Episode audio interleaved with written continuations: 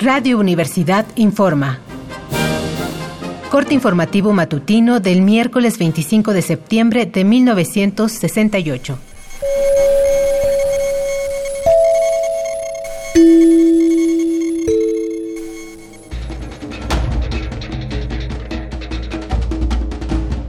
El día de hoy, la Junta de Gobierno de la UNAM decidió no aceptar la renuncia del rector Javier Barros Sierra. Esto se resolvió por unanimidad.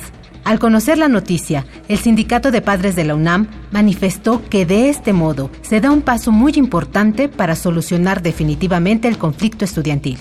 La jefatura de policía declaró que desde ayer por la noche la ciudad se encuentra en calma. Sin embargo, se nos informa de disturbios en distintas partes de la ciudad. Han sido incendiados camiones, motocicletas y trolebuses e incluso un tranvía.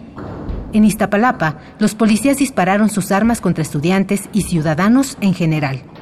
Como resultado de la escaramuza, falleció el comerciante Antonio Pérez y fue herido de gravedad José Guadalupe Gante. Para concluir, ha vuelto a tocarse el tema de la derogación del artículo 145 del Código Penal Federal también conocido como de disolución social.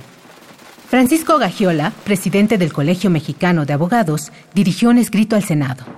En él, Gagiola señala 13 características por las que el artículo 145 es anticonstitucional y concluye que debe derogarse, pues ha sido instrumento de inseguridad social y jurídica.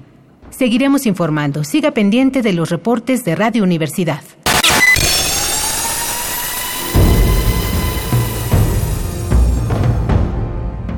M68. 50 años del movimiento estudiantil.